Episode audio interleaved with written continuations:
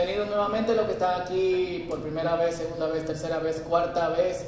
Damos gracias al Señor por eh, porque están aquí en esta, en esta mañana. Y bueno, hoy hay, mucha tela por donde, por donde cortar, más que en lo histórico, en la preservación histórica. Eh, vamos a leer la palabra y vamos a enfocar lo que estaremos hablando hoy, obviamente, en lo que, en lo que dice la Escritura. Vamos a leer en Gálatas capítulo 3 versículos 8 al 11. Gálatas 3, versículos 8 al 11. Recuerden que pueden ver las notas del mensaje en YouVersion. Y bueno, también aquí pueden, eh, pueden leerlo junto conmigo. ¿Lo tienen? Leemos en el nombre del Padre, del Hijo y del Espíritu Santo. Y la Escritura, al prever que Dios habría de justificar por la fe a los no judíos, dio de antemano la buena nueva a Abraham cuando dijo, en ti serán benditas todas las naciones. De modo que los de la fe son bendecidos con el creyente Abraham. Porque todos los que dependen de las obras de la ley están bajo maldición, pues está escrito, maldito sea todo aquel que no se mantenga firme en todas las cosas escritas en el libro de la ley y las haga. Y es evidente que por la ley ninguno se justifica para con Dios, porque el justo por la fe vivirá. Quiero leer nuevamente el versículo, la parte B del versículo 11 y terminar con el 12, que dice, el justo por la fe vivirá. Y la ley no es de fe, sino que dice, el que haga estas cosas vivirá por ellas. Mas el justo por la fe vivirá. De Romanos capítulo 1, versículo 17, de hecho se repite un pasaje en Habacuc, fueron las palabras que afectaron profundamente la vida de un simple monje agustiniano en una ciudad oscura, en una universidad desconocida de Alemania llamada Martín Lutero. Martín, que estaba destinado a, trabajar en el negocio de su, de su familia, se dedicaba al negocio de la, de, la, minería, había decidido ser monje por un susto que pasó. Mientras estaba cabalgando de un sitio a, a otro, casi lo mata un rayo y al verse frente a la muerte decidió entregar su vida al Señor, adoptando la posición común que la gente tenía en la, en la época y que mucha gente tiene hoy. La del anciano temerario que vive en los cielos y que puede acabar contigo si no hace lo que él dice. Algo así. Y por esta razón, ahora como monje, había que hacer un conjunto de cosas que no solamente servían para agradar a Dios, sino también para mortificar literalmente la carne. Parte, y esto es lo sorprendente, los monjes no necesariamente leían la Biblia, sino solamente las porciones de la escritura que le daban, pero los instrumentos que tenían dentro de sus habitaciones eran estos. Para que cada vez que le llegaba un pensamiento lascivo, algo concentrado en el egocentrismo, eh, se martificaban, se autoflagelaban. Eh, ustedes se sorprenden, todavía al día de hoy hay mucha gente que, que lo hace. Dos de estos instrumentos son instrumentos reales, de hecho el de la derecha para mí, izquierda para ustedes, lo estaban vendiendo en eBay, tiene 600 años y era un instrumento real de uno de los monasterios antiguos.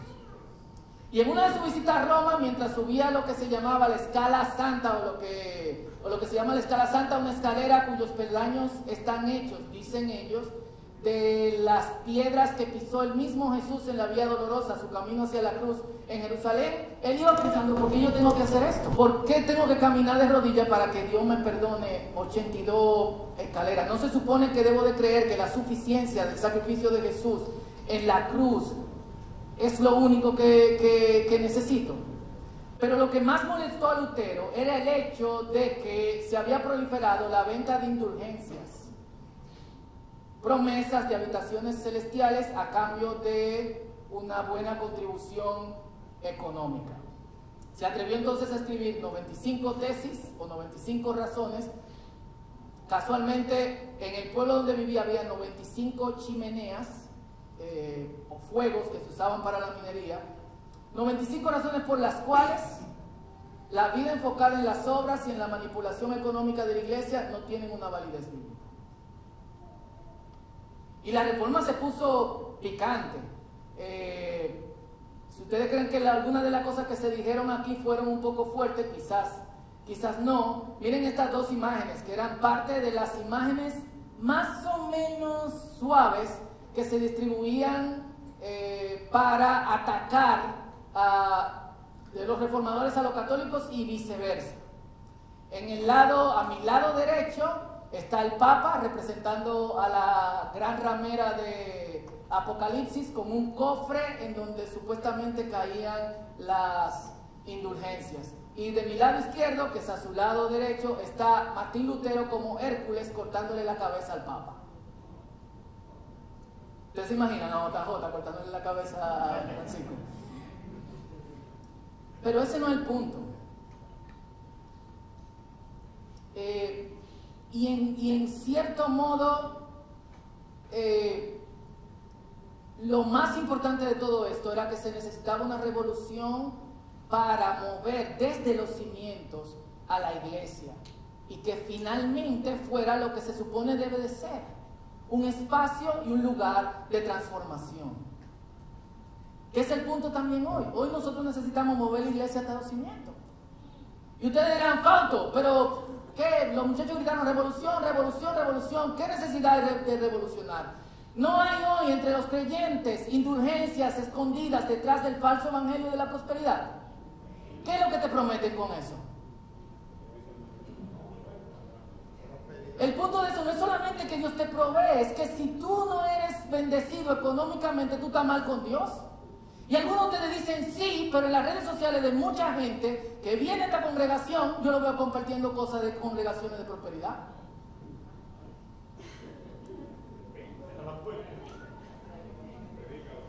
Y lo llamo falsa prosperidad porque yo creo que Dios prospera. Pero yo no creo que la prosperidad es el fin de la vida con el Señor. No son nuestros famosos predicadores, apóstoles, profetas y grandiosos hacedores de milagros y artistas, pastores, figuras como Biblia que si le ponen la mano todo el mundo te cae arriba. El otro día estábamos hablando con con alguien que escuchó en una emisora cristiana como alguien le contradecía a un pastor de estos que tienen sus programas en una de estas emisoras y la persona le decía que estaba mal delante de Dios y el pastor le decía, te maldigo, te va a dar cáncer.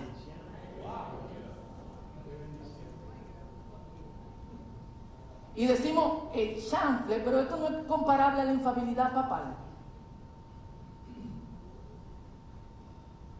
Nosotros, algunos de los que estamos aquí, incluso vivimos una situación en donde el obispo de una famosa denominación de República Dominicana, a pesar de todo lo que hizo, que es digno de una película y de una serie en Netflix junto con su documental, lo pusieron de vacaciones para luego reinstalarlo dos meses después porque era un mal precedente quitar al primer obispo dominicano.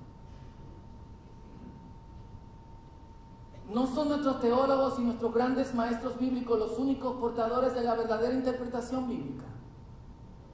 No es el patio de muchos templos un lugar para mercaderes. Nosotros quizás le estamos dando la espalda a eso o medio lo consumimos. Pero de alguna u otra forma tenemos que adoptar una posición. Porque aunque la línea a veces parece ser muy gris, el asunto con esto es blanco y negro, literalmente. Y hay un problema que identificó Henry Nowen hace años, que es que se ha divorciado lo espiritual de lo que puede revolucionar la vida de una persona y de lo que puede revolucionar el mundo, obedeciendo a una, una tendencia histórica en donde tú tienes dos polos, un polo espiritual que inició en tiempos muy remotos, en la Edad Media, donde la gente estaba harta del mundo y ¿qué hacía? Se iba al desierto, construía una celda, que luego terminaron siendo eh, monasterios y se apartaba del mundo solamente para orar. Y de la misma manera, la iglesia se aparta del mundo en nuestras cuatro paredes, eh, ignorando todo lo que está pasando y solamente criticándolo y orando por eso. Espiritual nada de religioso, de revolucionario. Y los revolucionarios pretenden cambiar el mundo con doctrinas sociales y de comuna que ayuden a los hombres a vivir de una forma digna, pero últimamente la revolución se ha alejado de lo espiritual. Pues, ¿qué puede ofrecer una persona con un punto de vista religioso eh, para que cambie este mundo de alguna otra manera? Y lo que nosotros hemos adoptado es una posición cómoda.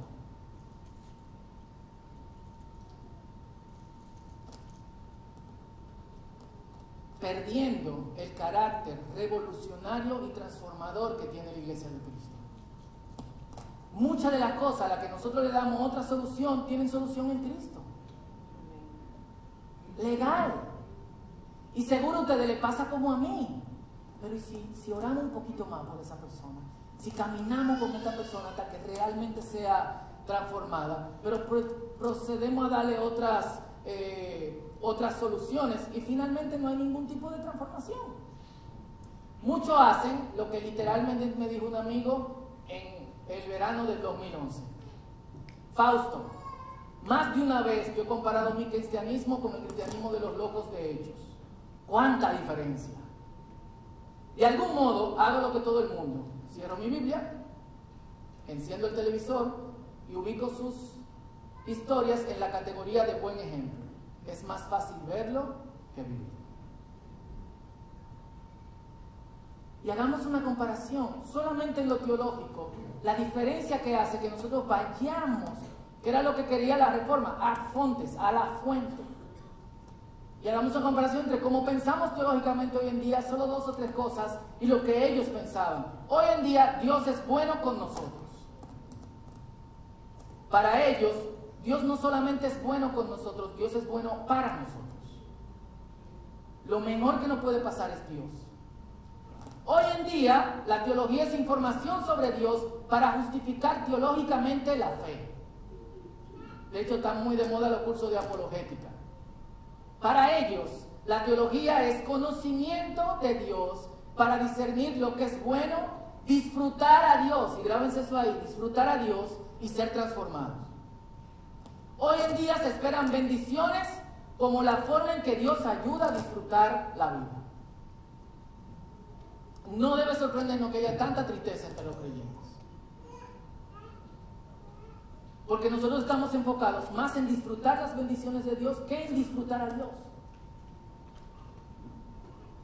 Para ellos el punto de la vida es disfrutar a Dios.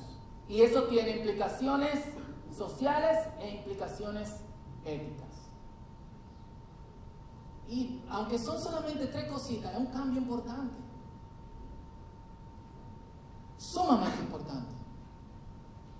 Porque nosotros nos hemos transformado en gente que continuamente busca lo que Dios nos puede dar en vez de enfocarnos en lo que Dios es. Y cuando nos enfocamos solamente en lo que Dios nos da, estamos sembrados en arena, movediza, en un país donde hay.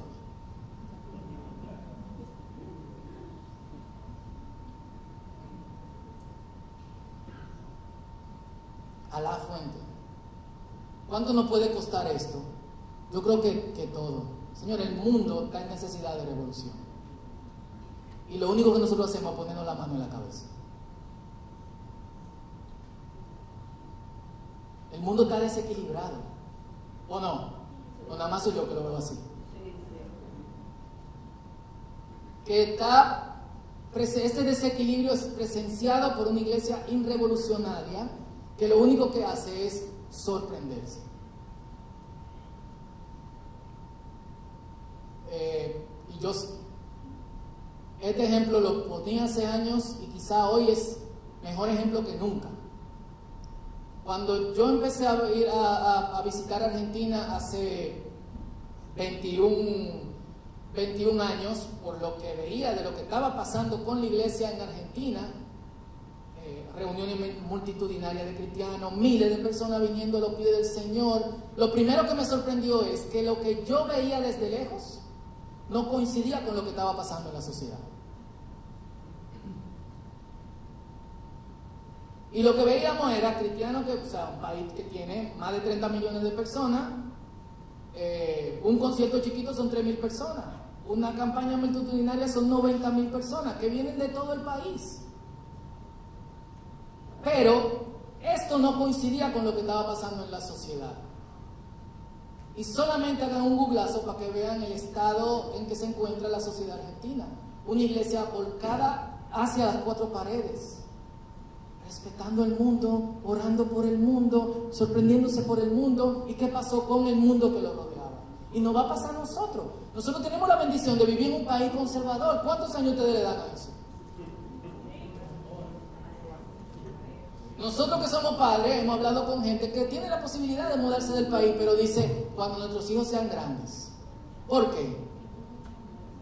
Ahora, ¿qué te garantiza que de aquí a que tus hijos sean grandes se mantenga la cosa como nosotros la estamos viendo hoy? Y la pregunta es, no es, ¿qué está haciendo la iglesia? La pregunta es, ¿qué yo estoy haciendo? Y destaco que el aspecto que nosotros tenemos que rescatar de la primera iglesia no es lo que hacía, sino es necesariamente lo que creía. ¿Y cómo nosotros revolucionamos? Viviendo los pies y de acuerdo a las palabras del mayor revolucionador de la historia, Jesús. Eso es lo que tenemos que hacer. Jesús es la combinación perfecta de espiritualidad revolucionaria. Nos enseñó que se, tiene, se puede ser espiritual sin tener que vaciar la cisterna de tu casa para que te sirva de celda monástica y tú trancarte de ahí, alejarte del mundo en tu burbuja y orar por todos. Y también nos enseñó cómo ser revolucionario sin tomar las armas y alejarnos de Dios. Ese ejemplo nosotros lo tenemos en Jesús. Que hay que vivir de lo que Jesús dijo. No son sus palabras difíciles de interpretar. Es la excusa que todo el mundo da. Esta semana yo estaba hablando con, con un amigo pastor y me contó de un libro que estaba leyendo un autor que yo no conozco, me dijo esta frase que me voló la cabeza y que parece muy sencilla pero que está cargada de significado. Después de estudiar mucho la Biblia, dice este autor, me di cuenta que lo que Jesús quiso decir era exactamente lo que dijo.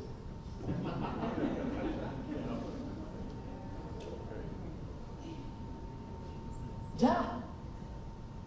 ¿Y qué nosotros estamos haciendo? Buscándole la vuelta a lo que dijo Jesús. ¿Por qué le buscamos la vuelta? Porque lo que dijo Jesús es revolucionario. ¿Por qué le buscamos la vuelta? Porque lo que primero tiene que revolucionar es mi vida. Señores, nada más hay que ver cuando uno predica de perdón en la iglesia. ¿Qué es lo que sigue después de que uno predica de perdón? ¿Cuáles son los parámetros bajo los cuales yo perdono? Sí, pero hay personas que uno no debería perdonar. Yo debería dar el primer paso o debería ser otra persona. ¿Qué dice Jesús? Alguien que me diga. ¿Eh? ¿Y del perdón? Perdónalo. ¿Cuántas veces Jesús? 70 veces 7, 70 veces 7, 70 veces 7, 70 veces 7 por toda la vida o 70 veces 7 por día. Yo estaba en esa conversación teológica. En serio. Ese fue el día en que perdí mi tiempo. Lo Legal. Pero esto, señores, la pregunta no es, ¿qué fue lo que Jesús dijo? La pregunta es, ¿cómo yo hago lo que Jesús dijo? Ahora y sin excusas. Eso es arrepentimiento, eso es metanoia y eso es revolución. La revolución entonces debe ir en dos sentidos. Primero, hacia mí mismo. No hace nada con que nosotros hagamos planes de revolución si cada uno de nosotros no ha decidido revolucionar su vida con el mensaje de Jesús.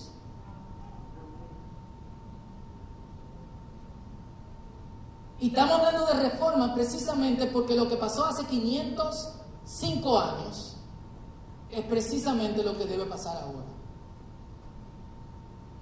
Y no pensando hacia la Iglesia Católica, pensando hacia lo que antes se llamaban protestantes, porque ya no protestan nada.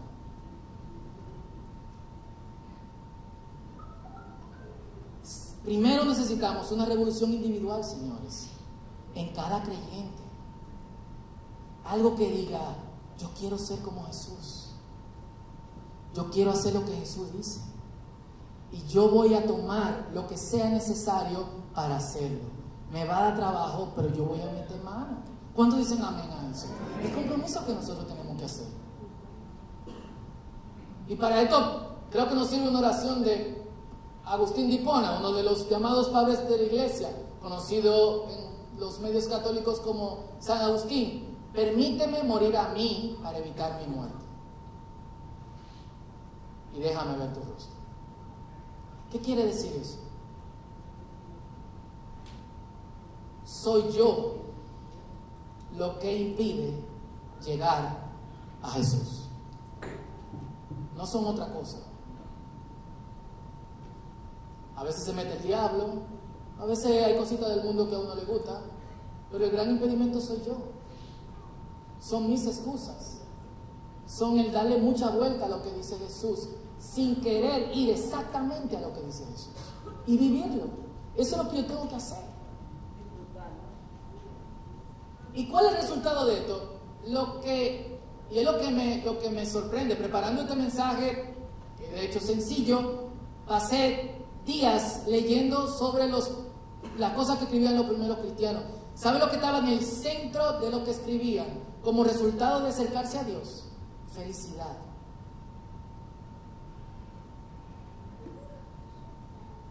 ¿Sabe lo que estaba en el centro de esto? El que se acerca al Señor no será decepcionado. Piensa en esa frase. Vamos a hacer un ejercicio. Piensa. El que se acerca al Señor no será decepcionado. ¿Es verdad o es mentira? No me respondan. Hacia ti y honestamente.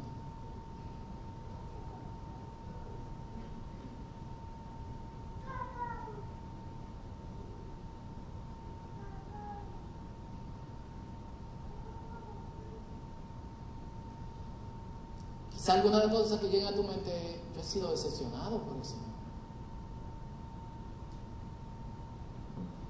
Pero yo quiero que tú pienses en ese pensamiento.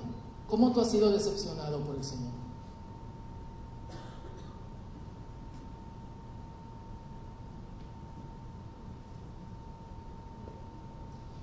Este es el problema. El regalo del Señor para nosotros es el Señor mismo.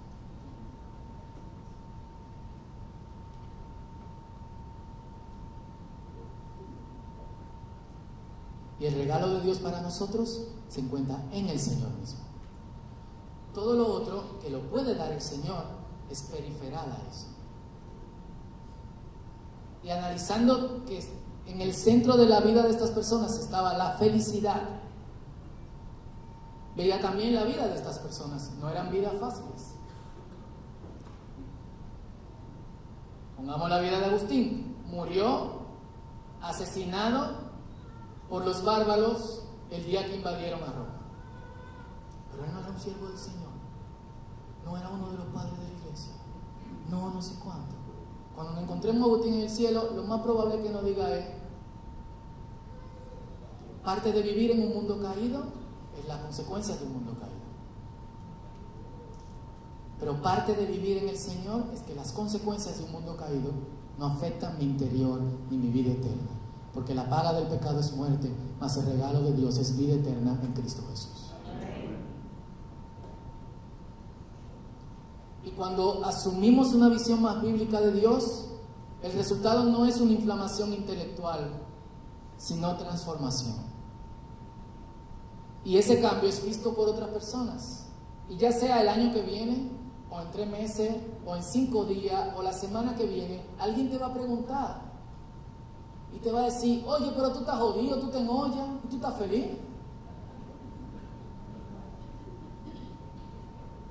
¿Y qué tú le puedes decir? Yo tengo al Señor en mi vida. Y miramos a esa gente con desprecio, la que nos dice eso. No deberíamos hacerlo.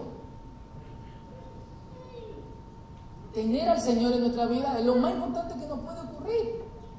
Y nos preparamos, como dice en 1 Pedro 3:15, vivan en santidad para que cuando otras personas vean lo que ustedes son y le pregunten acerca de la esperanza que ustedes viven, ustedes puedan responder amablemente.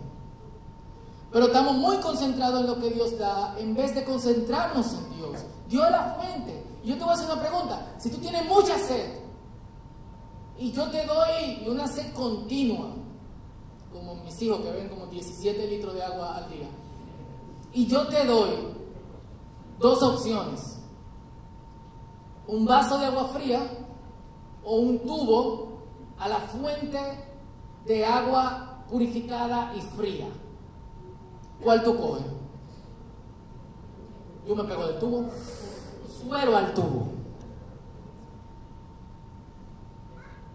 Entonces, lo que tenemos que hacer es conectarnos con la fuente, que es el Señor, y dejarnos de vasito de agua, que es lo que el Señor puede darnos. Fuego y agua de Dios por todos lados para nosotros. Y esas revoluciones individuales terminarán en la revolución de toda la iglesia. Tenemos que empezar por un lado. Pero la revolución individual también va a empezar a divorciarnos de cuestiones falsas de la iglesia. Por favor, gente. No consumamos disparate. ¿Cómo se lo tenemos que decir eso? ¿Cómo tenemos que decir lo que no se dejen engañar? ¿Cómo se lo decimos? Para que se lo digamos mejor. En serio, estoy haciendo una pregunta honesta.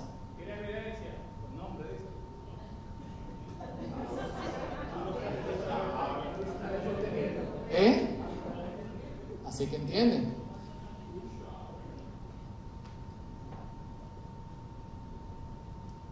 Esa es la reforma que necesitamos. Y hay cosas que quitar del medio. Egoísmo, orgullo, como yo quiero que sea la iglesia. Y cambiarlo por cómo Dios quiere que sea la iglesia. Como Dios, yo, como yo quiero ser. Cambiarlo por lo que Dios quiere que yo sea. Y entender que Dios no es solamente bueno conmigo, Dios es lo mejor para mí.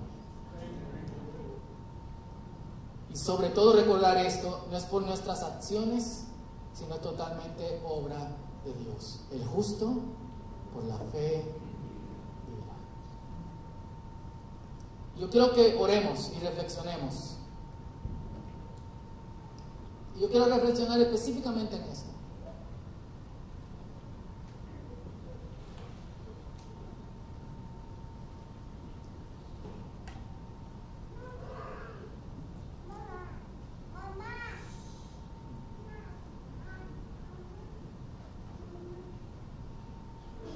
Por dos razones.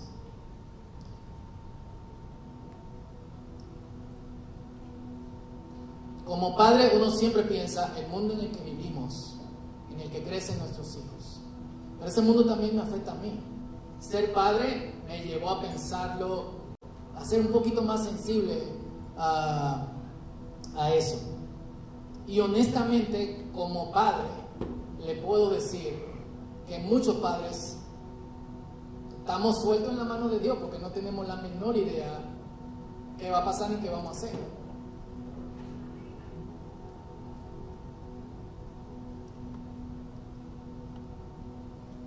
Y, lo que yo he podido experimentar personalmente es que la gente tiene apertura a Dios.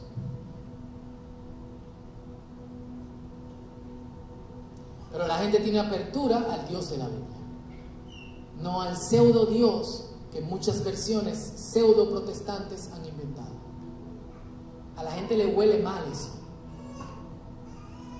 Pero cuando tú le hablas el Dios de la escritura, el Dios que puede darte satisfacción, el que no te va a decepcionar, la gente dice, dime más, ¿qué es lo que hay? Pero cuando la gente dice, dime más, puedes darle más, puedes decirle más. Y ahí es donde nosotros tenemos que pensar en esta necesidad de reforma. Y en esto, ¿por qué racionalizamos lo que dice Jesús? ¿Por qué no nos entregamos de lleno en fe a lo que Él está diciendo para que nuestra vida sean como Él dice que deben ser?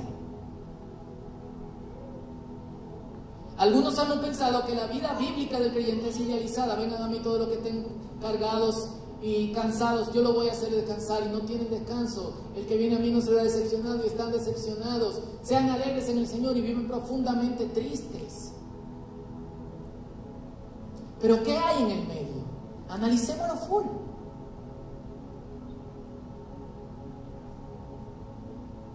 Y esa es la primera reforma que debe de pasar. Y yo sueño con creyentes, con una iglesia que repela lo antibíblico, no le dé cabida, pero viva para lo bíblico. No discutiendo sobre cuestiones teológicas o apologéticas, sino viviendo. Porque cuando tienes luz no hay forma de esconderla. Y entonces esto se transforma en una meditación personal. Personal y ultra necesario. Que es, ¿cuáles son mis excusas? Tengo que sacarla ahora mismo. ¿Qué es lo que está impidiendo que yo vea lo que Jesús dio como suficiente y lo racionalice, lo, le dé la vuelta o lo descarte? Eso es lo que yo quiero que pensemos y analicemos hoy, antes de que oremos juntos. Porque así mismo como Jesús dijo exactamente lo que quería decir, Jesús quiere exactamente la iglesia que Él quiere, no otra. Así que te voy a pedir que te ponga de pie. Si quiere, inclina tu rostro, cierra tus ojos. Pueden ser muchas cosas, mi orgullo, mi deseo de constantemente recibir, miedo, puede ser el ambiente cristiano en el que yo crecí, católico, evangélico, transdenominacional. Puede ser presión social. Pero wow, tu vida podría ser mejor hoy. ¿Por qué desechar la oportunidad que Dios nos da? Así que meditemos en esto. Si no está claro, meditemos en qué impide que yo vea lo que dijo Jesús como vivible y lo viva. ¿Qué impide que yo vea lo que dijo Jesús como vivible, posible de hacer y lo viva?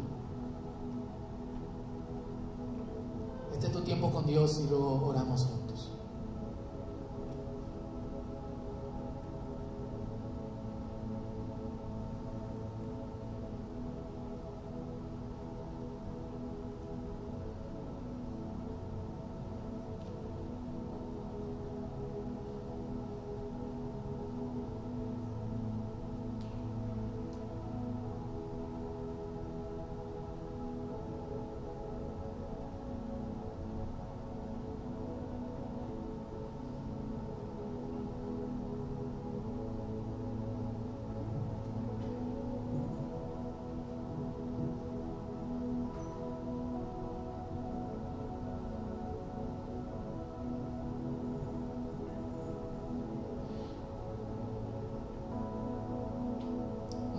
Más. Esto es muy importante. Esto puede darle la vuelta al mundo. De aquí puede salir un fuego que transforme este barrio, esta ciudad, este país.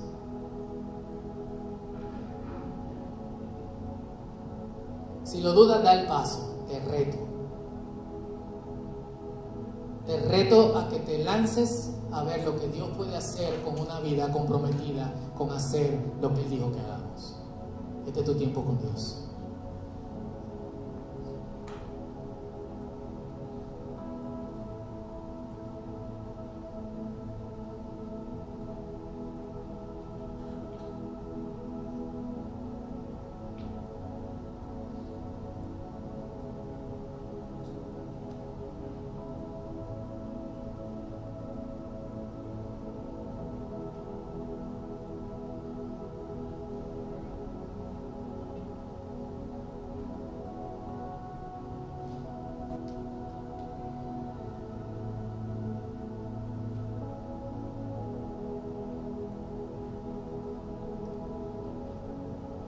Señor, gracias. Tú eres la fuente.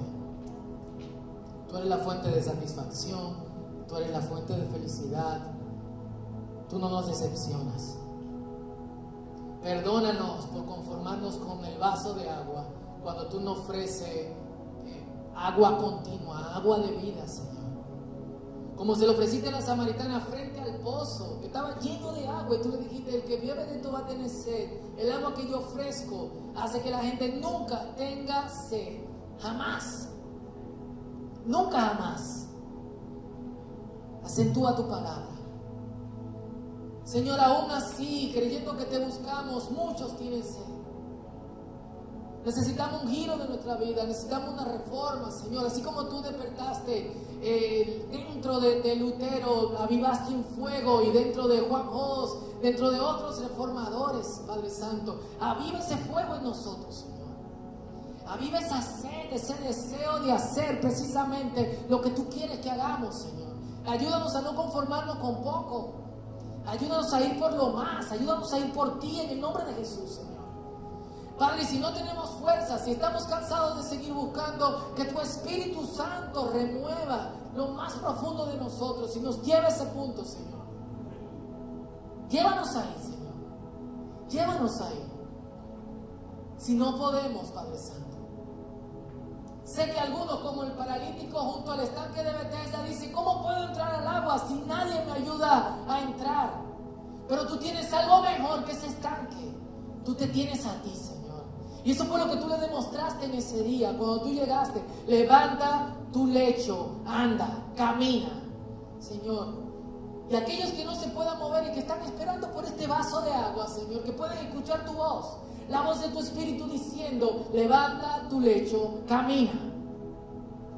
Que soltemos orgullo, que soltemos eh, estructuras, que soltemos disparates teológicos que hemos aprendido, Señor. Que nos divorciemos de las falsedades de los falsos apóstoles, de los falsos profetas, de los falsos pastores que solamente quieren aprovecharse de la vida de uno. Y que nos unamos a ti, Señor. Y que profundicemos en tu palabra. Y que seamos evidencia de que es posible ser sal y luz. Eso te lo pedimos, Señor. Confiamos en ti y en tu obra. Que nuestros corazones despierten al escuchar tu voz. En el nombre de Jesús. Amén. Dios te bendiga, Dios te guarde. Así mismo de pie vamos a adorar juntos al Señor. Gracias por escuchar.